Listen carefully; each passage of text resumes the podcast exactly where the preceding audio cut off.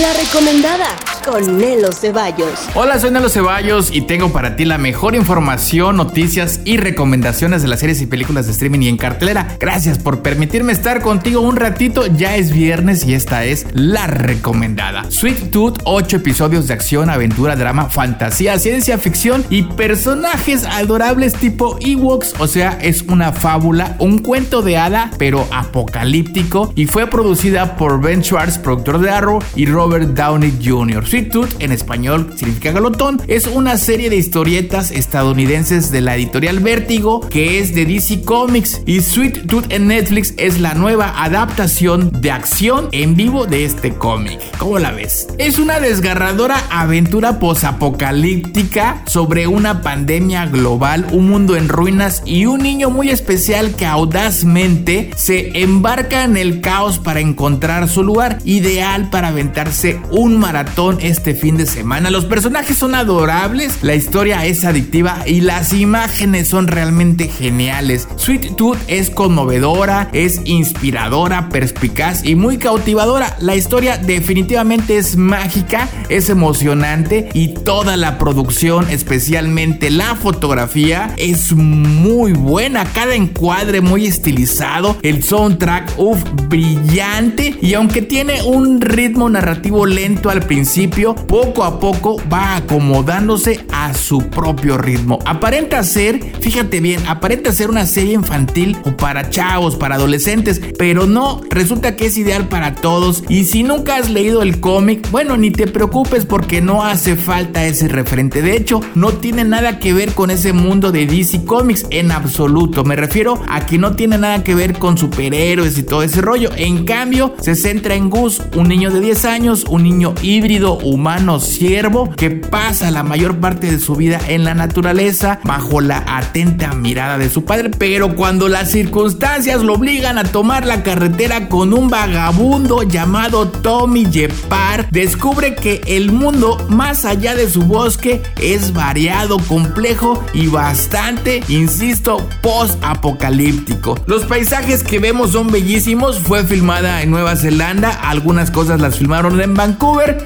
exuberante la vegetación que vemos, mucho bosque y muchas montañas rocosas. Sweet Tooth definitivamente, mira, es emotiva, es divertida, es emocionante, es un viaje al asombro y las aventuras. Esas aventuras donde el niño siervo descubre por primera vez todo. La recomendada para que maratones este fin de semana por Netflix Sweet Tooth. Y otra que está de maratón es por Amazon Prime Video, es Lost con seis temporadas. The Office, La Oficina con nueve temporadas, una serie muy divertida. Pero hay una serie de comedia muy sardónica, sumamente rara, diría poderosamente singular, como de acción, crimen, misterio, thriller policiaco, detectivesca. Está filmada en Rumania. Haz de cuenta que estás viendo una película de los 80s, así tipo Chuck Norris, Arma Mortal o Rambo, y trata sobre un par de detectives rumanos que investigan un complot de los imperialistas occidentales para subvertir el orden comunista.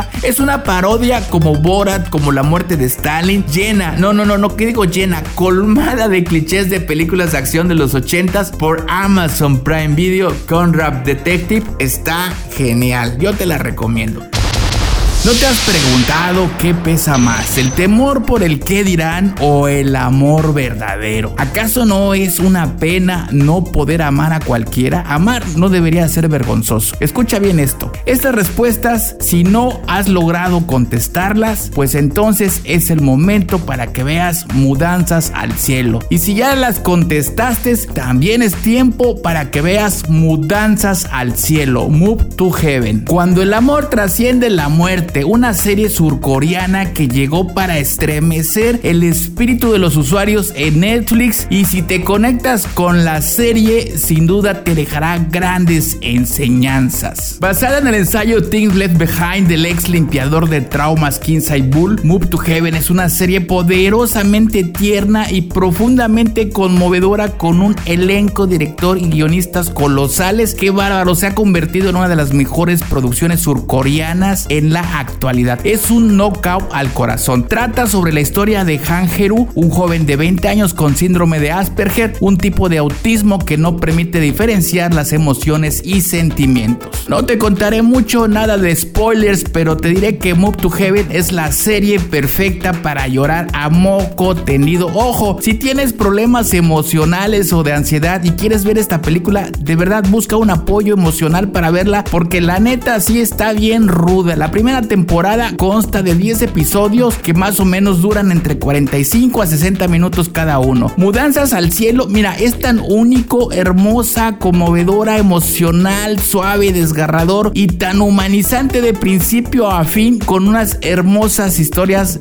bellísimamente contadas. Y el episodio 9 especialmente realmente llegó a mí y sabes a lo que me refiero cuando lo veas y espero que lo hagas. Muestra la belleza, lo bueno y el amor detrás de cada persona y nos hace adivinar y posponer nuestros prejuicios. Maravilloso uso de la limpieza de traumas y el síndrome de Asperger como una trama, como una historia que a la vez una crítica social, pero de una manera hermosa. La super mega archi recontra recomendada Mudanzas al cielo por Netflix, una apología sobre cómo las personas que nos dejan nos cuentan cosas aún después de muertas en sus pertenencias. Ese es el misterio oculto detrás de cada objeto, entre cartas, fotografías, tickets de compra, manuales de electrodomésticos y un sinfín de objetos. Move to Heaven nos muestra que hasta la cosa más sencilla puede contarnos una historia simplemente hermosa.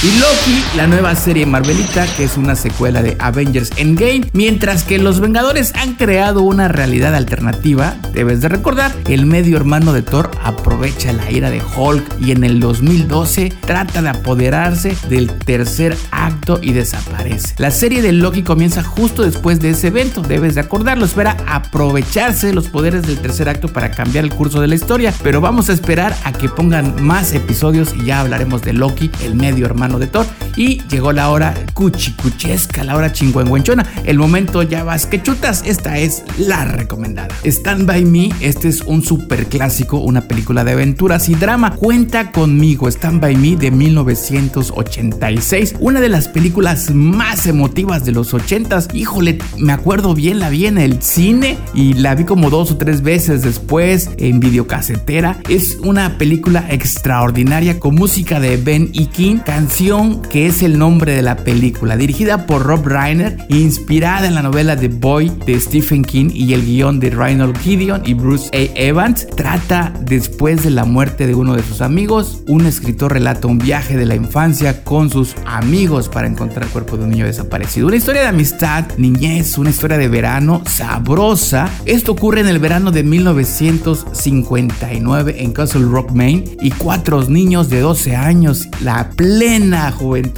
y la inocencia a punto de explotar. Bueno, después de enterarse de la ubicación general del cuerpo de un niño local que ha estado desaparecido durante varios días, los chavitos se ponen en marcha en el bosque para verlo y en el camino aprenden sobre sí mismos el significado de la amistad y la necesidad de defender lo que es correcto. Estuvo nominada a varios premios y quiero decirte que después de que el director Rob Reiner proyectó la película para Stephen King, se dio cuenta de que Stephen King estaba así temblando, así literalmente temblando y no hablaba. Salieron de la habitación y a su regreso le dice Stephen a Reiner que la película era la mejor adaptación de su trabajo que había visto. Durante el rodaje obviamente hay una gran cantidad de anécdotas, sin embargo para casi todos los que participaron en la película de Stand By Me, esta película los marcaría para siempre y porque de algún modo pues era lo que ocurre en la película, era un reflejo de la vida de cada uno. Bueno, una película que costó casi 47 millones de dólares, casi 90 minutos y junto a la Sociedad de los Poetas Muertos se volvió una película de culto.